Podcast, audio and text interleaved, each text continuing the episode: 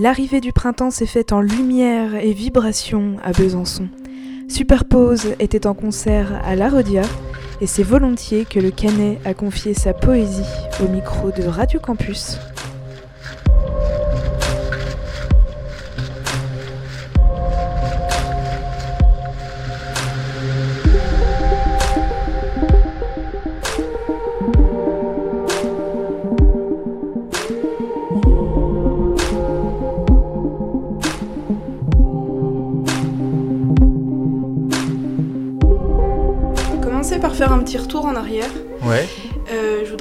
Un peu dans, dans tes souvenirs, si tu as un souvenir musical marquant qui, comme on dit, t'a fait vibrer pour la première fois?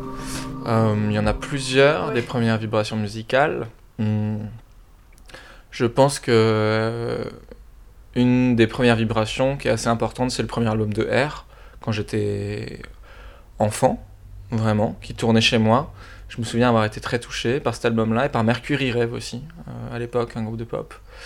Euh, ça a été mon, ma porte d'entrée vers euh, le plaisir des musiques amplifiées électroniques. Sinon, il y en a eu plein plus tard. À chaque étape de, de ma vie, adolescent, il y a eu la découverte d'artistes comme, comme Flying Lotus, par exemple, qui a été un truc très marquant, où j'ai découvert qu'on pouvait faire une musique euh, qui dépassait euh, énormément les frontières que, que j'imaginais, qui était celle de cadres assez pop, assez droit, etc. Euh, le plaisir d'une musique plus, plus mentale aussi, plus cérébrale. J'ai découvert ça à cet, âge-là. Puis plus tard, je dirais la musique. Ça s'est arrivé tardivement, mais j'ai aussi appris à aimer la musique plus de danse, la techno, la house, mais ça s'est arrivé tard. il y a quelques années seulement avec euh, John Talabot notamment, son, son, album qui faisait un bon lien entre une musique de club et en même temps très mélodique euh, et, euh, et, assez cérébrale aussi. Donc voilà, ces différentes étapes. Et à côté de ça, en fil rouge, moi j'ai fait du conservatoire et tout, donc il y a toujours eu la musique classique qui a été une vibration continue. Mhm. Voilà.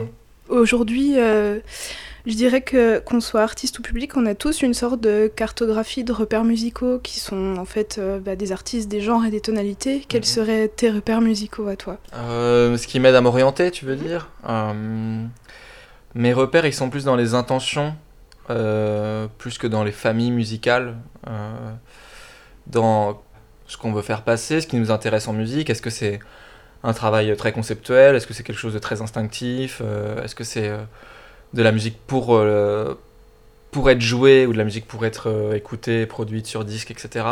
Donc c'est plus des repères euh, de cet ordre-là que mm. des familles d'artistes pour moi. Ouais, des valeurs plutôt musicales Ouais, ouais, ouais, voilà, exactement. Il y a, y a cet aspect-là, il y a l'aspect de valeur aussi. De... Souvent, moi je parle d'une sorte de différence entre une musique qui serait plus du côté de l'art et une qui serait plus du côté de l'entertainment, mais sans faire de sans être trop manichéen et vouloir mm. dire c'est pas ça, hein, c'est pas une bataille entre les deux ou quoi, mais je pense qu'il y a, on, se promène toujours entre ces deux choses-là quand même en musique, quoi. Entre la performance, le spectacle, etc. Et puis en même temps la recherche. Donc c'est plus des repères de cet ordre-là que j'ai. Donc tu dois être au courant, tu as sorti 3 EP et 2 albums. euh, je peux me tromper, mais euh, j'ai ressenti une certaine influence Bonobo et Chapelier Fou du côté de From the Call des Jaguars. Mm-hmm. Et euh, c'est vraiment à partir du premier album, donc Opening, que euh, j'ai euh, pu clairement identifier la touche entre guillemets superpose, dans le sens où on ressent clairement une certaine maturité parce que ta musique est plus progressive, elle a mis, acquis quelque chose de, visuel. Comment cette évolution-là, elle est arrivée? Justement, en prenant. quand j'ai fait mes premiers EP, j'avais aucun recul. C'était une musique qui était nécessaire, spontanée, instinctive, comme toutes les musiques qu'on fait quand on est adolescent ou, ou post-ado. Post j'ai commencé à tourner avec ça, ça a plu à des gens, j'ai commencé à faire des concerts. Et donc, la musique est devenue une activité à plein temps, ce qui m'a laissé euh, tout le loisir d'y réfléchir et d'y penser beaucoup. Et j'ai commencé à, prendre du recul sur ce que j'avais fait avant et à me rendre compte que euh, maintenant que j'avais conscience de ce que je faisais, ce qui n'était pas le cas avant, c'était une musique que je faisais euh, le soir en rentrant des cours parce que ça m'amusait. Voilà, c'était pas plus que ça. J'ai commencé donc j'ai commencé à prendre conscience de ce que je faisais et à pouvoir y mettre des intentions plus pensées. Et, et j'ai décidé de faire un album donc opening qui soit un album euh, qui offre euh, pour moi une, une autre, un autre chemin ou qui ouvre une autre porte sur euh, ce que j'avais l'habitude d'entendre ou l'habitude de faire. c'est comme ça que ça a commencé c'est en pensant ma musique avant de la faire, alors qu'avant je la pensais en même temps que j'étais en train de la faire. Oui, en tout cas, la constante depuis From the Cold, ton premier EP, jusqu'à même aujourd'hui euh, For With the Living, ton mhm. dernier album, euh, c'est l'utilisation, il me semble, d'instruments, donc euh, on va dire numériques, dans le sens où tu utilises des MPC et des synthétiseurs, mais aussi des instruments, on va dire, un peu plus classiques, comme une guitare, une voix ou un piano. C'est euh, important pour toi de mettre les deux ou tu pourrais juste te contenter de faire une musique avec des instruments numériques? Euh, je pourrais m'en contenter parce qu'en fait pour moi ça c'est une euh, deuxième étape qui est l'étape de la texture, du sound design, etc. Mais s'il y a beaucoup d'instruments acoustiques, je crois que c'est parce que je pense que c'est un truc que je dis souvent, mais je, le crois profondément, qu'un vrai bon morceau, qu'une vraie belle musique, elle a toute sa substance dans un seul instrument. Euh, et donc c'est pour ça que j'aime beaucoup composer au piano, que je compose aussi parfois à la, guitare. C'est que si ça peut être joué de cette manière-là, c'est que ça tient debout, entre guillemets. C'est que les fondations sont là. Et donc souvent, je laisse... J'ai des morceaux que j'ai composés au piano, puis j'ai remplacé par des synthétiseurs, par exemple. Et, mais il y en a beaucoup. J'aime aussi le son du piano, j'aime ce que ça représente. C'est l'instrument du compositeur par essence, etc. Ça, toute, cette histoire. Et, euh, et, parfois, je le laisse au sein des morceaux. Euh, mais en général, j'ai beaucoup de parties qui sont au synthé, ou même ressemblés parfois dans des morceaux qui ont été à l'origine euh, composés au piano. Donc euh, voilà, c'est parce que je pense que ça maintient la substance des morceaux. En tout cas, ça, la, ça prouve que ces morceaux-là sont, sont, ont une vraie substance mélodique. Mais je dis ça parce que moi, je m'intéresse beaucoup à la mélodie et à l'écriture harmonique. C'est, pas ce que je dis, c'est pas valable pour quelqu'un qui, qui, dont la base de la musique serait de faire de la recherche synthétique, etc. Donc c'est vraiment valable que si que pour moi, vu que, que je m'attache à la mélodie dans mes morceaux. Et il euh, n'y a rien de mieux qu'un piano pour trouver une belle mélodie, euh, selon moi. Euh, du coup, pour en revenir à For With the Living, il y a clairement une influence, enfin une dimension cinématographique mm. dans cet album, et c'est le cas aussi pour Opening, je trouve d'ailleurs. Mm, mm. Que ce soit dans la construction des morceaux ou dans les tonalités, il y a cet aspect cinéma. Donc, est-ce que la musique pour toi est un moyen de raconter une histoire comme on peut le faire au cinéma ou... Je pense que, que la musique a une force narrative euh, essentielle euh, parce qu'elle est. Euh, c'est l'art du temps par excellence et l'art du temps, c'est l'art du, enfin, du, déplacement et donc de raconter quelque chose. c'est un chemin. Donc, on démarre quelque part et on finit ailleurs mhm. ou on, on, finit au même endroit. Mais en tout cas, il y a un chemin. Euh, et donc s'il y a un chemin, c'est qu'il y a un récit. Donc forcément, euh, ouais, je suis très attaché aux histoires. Euh, après, c'est moi, je me fais mes petites fictions quand je compose, vu que c'est une musique qui est instrumentale et il n'y a pas de parole, il n'y a pas de texte, donc c'est chacun s'approprie et se met au centre de cette musique si, de, la manière souhaitée. Mais moi, j'ai mes petites fictions quand je fais mes morceaux. c'est ce qui m'aide à donner des titres aux morceaux, à faire des pochettes, à faire des clips. Euh, mais ça, c'est des fictions qui sont personnelles en fait, et après chacun s'approprie les choses. Mais dans tous les cas, je pense qu'il y a une. La musique, c'est créer un autre, euh, un autre temps et un autre espace, et donc euh, raconter l'histoire de cet espace et de ce temps-là pour te donner ma perception des choses en tant qu'auditrice, Opening, je dirais plus que c'est quelque chose euh, à la Xavier Dolan euh, des rapports intimes, des rapports familiaux, tandis que For We the Living, c'est quelque chose d'un peu plus euh, science-fiction. Mmh. Est-ce que je suis un peu à côté de la plaque ou Non. Est-ce que tu as eu ces mots-clés, on va dire, quand tu as composé ces albums? J'avais pas le, le, mot science-fiction, mais t'es pas, pas à côté. je pense pas. En tout cas, moi, je sens qu'Opening, c'est un album qui s'adresse clairement à à des individualités, à, quelque chose de l'ordre de l'introspection, du personnel, de l'intime. Et que le nouvel album For We The Living, il s'adresse à une sorte, quelque chose de, de l'ordre de l'expérience collective. Opening, c'est un espace mhm. pour moi, cet album. C'est une pièce définie, du début à la fin. Euh, on y traverse plein d'émotions, plein mais j'ai le sentiment qu'on est dans le même espace. Euh, mhm. Alors que, que dans le nouvel album, on, on, franchit plusieurs, plusieurs espaces. C'est vraiment le temps. J'ai opening, c'est l'espace, et enfin, c'est le temps. Un peu. Il y a un peu, c'est, enfin, c'est, schématique, hein, mais c'est parce que tu me dis ça, du coup, j'ai réfléchi à haute voix, mais je, sens un peu ça. Et en tout cas, c'est clair, ça c'est sûr et certain, qu'il y a euh, quelque chose de l'ordre de, de l'intime et du solitaire dans le premier album, dans Opening, et quelque chose de l'ordre du collectif et de l'humain et de l'espèce, à l'échelle de l'espèce, euh, dans, dans le nouvel album. Et euh, est-ce qu'il y a eu l'influence dans ces deux albums de films ou de réalisateurs en particulier? Oui, il y en a eu. sur Opening, pas vraiment. Mhm. J'avais des images en tête comme à chaque fois, mais mais pas spécialement, alors que j'ai des références assez claires, dont j'ai pas mal parlé sur le nouvel album, qui sont, qui sont les, les films de, de, Lars von Trier ou Jeff Nichols, qui ont pour moi une, une couleur très, à la fois justement intime, en traitant de, de sujets qui touchent l'espèce et de, de, sujets immenses. C'est des, des, ils font des films que j'adore parce que c'est des films qui parlent de, de, qui font toujours des mises en parallèle entre une immense catastrophe ou un immense truc qui mm. nous dépasse et en même temps des, euh, des micro euh, problèmes personnels euh, et intimes. Donc ça, c'est un des trucs qui me touche. Étant donné que ta musique a un lien assez fort avec le visuel, au final, je me dis qu'elle remet un peu en question la disposition du, du public en mhm. concert. Mhm. Euh, est-ce que les spectateurs ne devraient-ils pas être installés euh, autrement que debout en fait pendant tes concerts ou les concerts de musique électronique en général C'est-à-dire peut-être assis ou euh, couchés, je sais pas. Oui, je pense que là, c'est intéressant comme question. Il y, a un vrai problème autour du concert de musique électronique parce que c'est un, c'est une musique qui est par essence est d'abord enregistrée avant d'être jouée en fait c'est inversé la musique électronique. C'est que l'histoire de la musique c'est de jouer, de composer. Là on est ensemble, on tape sur cette table ensemble, on fait un morceau, on prend une guitare. Et ensuite, on se dit, voilà, comment est-ce qu'on va enregistrer ça? La musique électronique, c'est l'inverse. C'est qu'on enregistre, on se dit, comment est-ce qu'on va jouer ça? Donc déjà, c'est vrai, c'est pas naturel comme, comme euh, processus. Donc ça pose euh, de base la question de faire du live électronique. Et ensuite, comment le présenter? En effet, moi, je suis, je me, je me bats, je me bats pas, mais je, je comprends pas, par exemple, que depuis euh, Woodstock, on est toujours le même principe d'une façade avec des gens mhm. devant et une scène. Je comprends pas que ce soit ça encore. Euh, je comprends pas qu'il n'y ait pas des systèmes de diffusion dans les salles qui soient les mêmes que dans les clubs avec du son qui vient de partout mhm. autour et qu'on soit encore confronté à une façade euh, dans un rapport frontal. Euh, voilà. Je pense il y a des groupes qui ont fait des trucs très intéressants. Je pense à, il y a quelques années, il y a eu la colonie de vacances qui était un, un, collectif de matrock et, ils montaient quatre scènes et les, et les gens étaient au milieu d'eux en fait.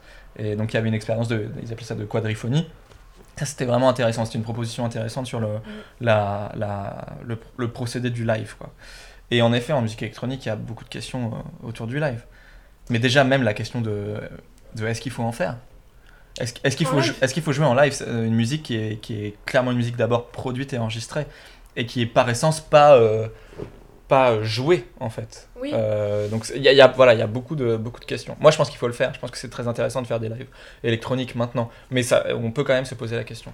Bah, euh, on a vu des choses apparaître comme les concerts siestes par exemple, où euh, on voit maintenant, enfin toi tu as eu 2-3 lives avec des jeux de lumière, peut-être de la mise en scène, on l'a vu chez certains autres artistes, ça pourrait être un travail de ce genre-là, ça te vexerait si on ferait un concert sieste avec ta ah musique? non, Pas du tout, j'adorerais, là je dans quelques mois, je vais faire un concert au lever du soleil. Et euh, je, pense, euh, je, je, pense faire un set super ambiant. Et, euh, et j'ai rencontré il y a des, des, gens qui font des concerts où en fait le public est allongé et ils arrêtent quand tout le monde dort. Et je trouve ça trop bien. Mhm. Non, c'est au contraire, non, il faut inventer des rapports différents avec le public. Du moment que ça reste, le concert c'est une expérience collective. Donc parfois je me pose un peu des questions sur les silent disco. Voilà, quand tout le monde est au casque, ce qu'on appelle les silent disco, tout le monde au casque il y a un truc que je trouve un peu étrange qui n'est pas de l'ordre de l'expérience collective pour moi, même si on est les uns à côté des autres. Est-ce que toi, tu serais susceptible un jour d'apporter de la vidéo, peut-être par exemple, à tes lives? Euh, C'est pas le, médium, je m'en fiche. Ce qui m'intéresse, c'est l'histoire qu'on raconte. Donc, euh, si à un moment euh, je sens que ça fait sens d'avoir une vidéo, il y aura une vidéo, mais c'est pas c'est pas les méthodes. je ne fonctionne pas en disant oh, ce serait bien qu'on rajoute ça, qu'on fasse ça, ce qui est intéressant, c'est ce que, ce que tu proposes. Si euh, ta musique, euh, t'estimes qu'elle doit être jouée brute, euh, qu'il y a des câbles de partout, que tu t'en, et que c'est pas le problème, et ben c'est, c'est aussi fort qu'une scéno super léchée si elle, a, si elle fait sens, tu vois. mais je, je suis pas vraiment dans un processus de justement d'entertainment et de spectacle pur, de spectacle pour le spectacle. Je pense qu'il faut que le divertissement c'est bien, mais qu'il faut pas que ça. Mhm. Et qu'il faut sortir grandi des expériences. Euh, c'est la force du cinéma aussi. C'est d'être un divertissement dont, dont, on sort réellement grandi et pas juste euh, euh, ébloui ou genre, c'était merveilleux. Parfois on sort, on est. Voilà, ça nous, ça nous trotte dans la tête, cette histoire, on s'identifie, etc. Je pense qu'il faut chercher aussi ça en musique. On a tous un peu peur, euh, même si on est des artistes non reconnus, de, du manque d'inspiration. Tu fais quoi dans ces moments-là, si ça t'arrive? Hmm. Je me nourris. non, mais oui, je lis, euh, je, voilà, tout simplement, parce que c'est. Euh, je pense que ça n'existe pas, moi, le manque d'inspiration. Je pense que c'est un mythe. Ah qu'on est en permanence inspiré, c'est juste que parfois on n'arrive pas à, formuler sa phrase. Quoi. Toi, tu penses que oui, il faut trouver le, le moyen qui te corresponde de raconter ce que tu veux raconter. Enfin, si on manque d'inspiration, il faut euh, aller transformer. Tout, de toute façon, c'est tout est une, la transformation de matière et d'idées. Donc, si à un moment on n'en a plus, je pense qu'il faut aller euh, lire, voir, euh, écouter, entendre et, et sentir naturellement comment on a envie de transformer cette cette matière. Après, quand je dis que le, manque d'inspiration, c'est un mythe, ça veut pas dire que tout le monde est inspiré en permanence. Mhm. Il y a des gens qui sont qui ont pas euh, qui ont pas une fibre qui leur fait euh, transposer tout ce qui euh, tout ce qu'ils ingurgitent en quelque chose de nouveau. les artistes, c'est ça. C'est pour, enfin pour moi c'est ça. C'est quelqu'un qui voit son le monde dans lequel il vit et qui le qui le transcrit quoi, tout de suite, immédiatement, instinctivement. Et c'est un truc qui, doit, qui remonte souvent à l'enfance ou des choses comme ça. Mhm. Euh, mais pour les gens qui ont ça, je pense qu'il n'y a pas de manque d'inspiration. Euh, après, il y a des périodes où on, où on pense à autre chose. Ça, c'est vrai, où on est ailleurs, où on a d'autres préoccupations. On n'est pas, on regarde pas le monde qui nous entoure, on regarde que le nôtre. On regarde notre vie. et là, ça, c'est pas très inspirant. Mhm. Mais dès qu'on prend un peu de, de, recul, on a toujours des choses à, à dire. Dans For We the Living, c'est la voix de ton collègue Dream Koala mm, mm. qu'on entend. Tout à fait. Dans Opening, c'est la voix de quelqu'un de proche, il me semble. Ah, il y a un peu de voix qui est la voix de ma mère, ouais. Mhm. tout simplement. Euh, ça reste quand même un point d'honneur, la voix, chez toi, dans ta musique. C'est un autre instrument qui apporte une autre dimension. Ouais, ouais, ouais. C'est euh, traité comme un instrument. C'est rare, parce que je trouve ça tellement euh, beau et plus fort que tout le reste que j'essaye de l'amener à des moments euh, vraiment clés. Euh, ça relie aussi une musique instrumentale à quelque chose d'humain, donc je trouve ça important. Et comme dans tout, il faut que les liaisons se fassent avec finesse, donc j'en mets pas partout. Mais c'est pareil, je, ça reste au sein de. De, c'est comme ça que je vois ma musique, parce qu'elle est, fondée sur les instruments et sur son rapport du coup à la voix, qui est un objet de rareté. Mais euh, bon, c'est pas valable pour les gens qui écrivent des chansons, évidemment. Mais euh, voilà, quand on fait une musique purement instrumentale, je pense qu'il y a deux choses c'est qu'on on tourne autour du silence et de la voix. Et on essaye de jouer avec ces deux objets de rareté pour les amener. Et. Que tout ne sert qu'à un instant de silence et un instant de voix, quoi, presque. Et il faut les amener au bon, au bon moment. Voilà. Toi, tu chanterais pas pour toi-même? Euh, Mais en fait, il y a ma voix dans pas mal de morceaux, mais tellement euh, cachée, modifiée, euh, transformée en synthétiseur presque, qu'on ne le sait pas et qu'on ne le voit pas. Mais non, je suis pas, je suis pas très très bon chanteur. C'est pas, c'est pas l'instrument que je manipule le mieux, malheureusement. Pour parler un peu de l'état de la musique actuelle, on parle souvent de musiques actuelles d'ailleurs. Euh, elle a quel rôle aujourd'hui la musique? Elle a quelle situation dans le monde en général pour toi? Euh, Bah il y a, y a, y a des, des, musiques déjà. Euh, pour moi, la musique c'est vraiment une expérience collective. C'est que c'est un langage qu'on travaille, c'est un monde qu'on crée, c'est une manière de lutter contre tout ce qu'on veut, contre le, le fait qu'on va mourir, le fait que les choses se passent mal, ou voilà, c'est juste essayer de, c'est une forme de lutte et c'est une expérience collective. Et je pense qu'à partir du moment où où on l'envisage d'un point de vue personnel, par, si on veut du succès, de la réussite, des choses comme ça. Ça, je pense que c'est une, une voie qui est pas très intéressante, mhm. que je considère pas comme étant vraiment de la musique, mais plus comme autant faire une start-up en fait.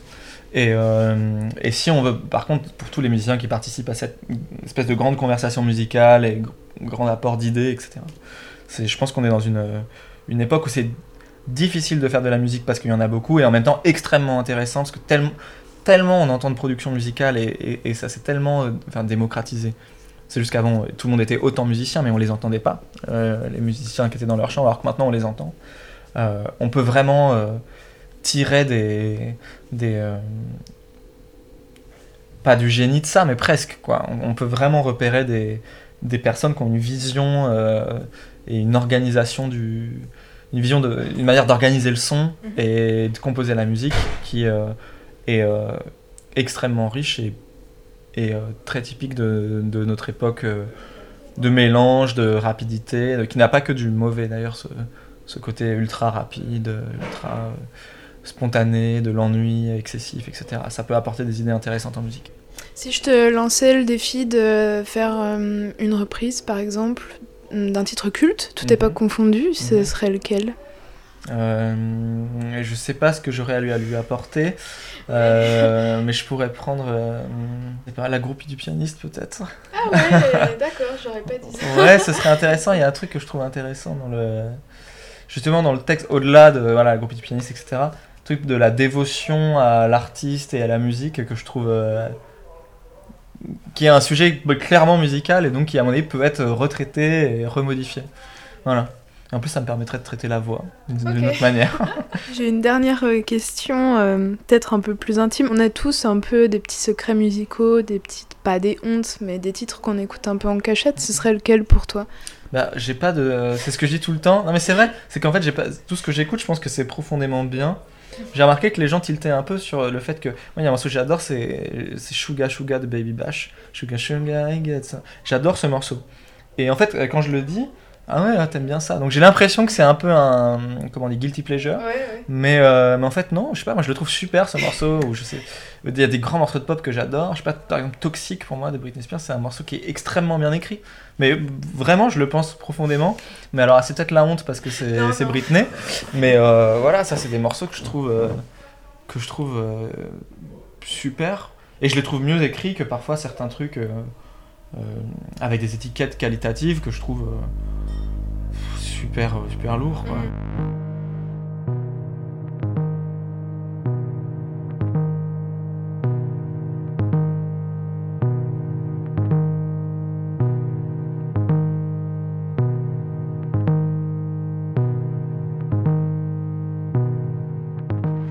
Retrouvez Superpose en écoute sur les sites internet Bandcamp, Soundcloud, YouTube, Spotify, Deezer et TuneIn. Suivez-le sur Facebook, Twitter et Instagram. Pour le moment, profitez des quelques douces minutes du titre For We the Living de son dernier album.